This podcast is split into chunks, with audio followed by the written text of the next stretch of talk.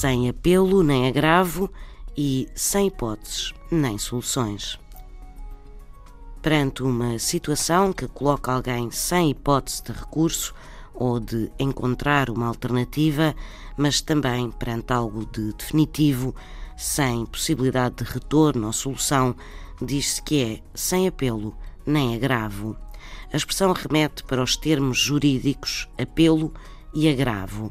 Apelo é o ato ou o efeito de apelar no sentido de interpor recurso, apelar a uma instância superior.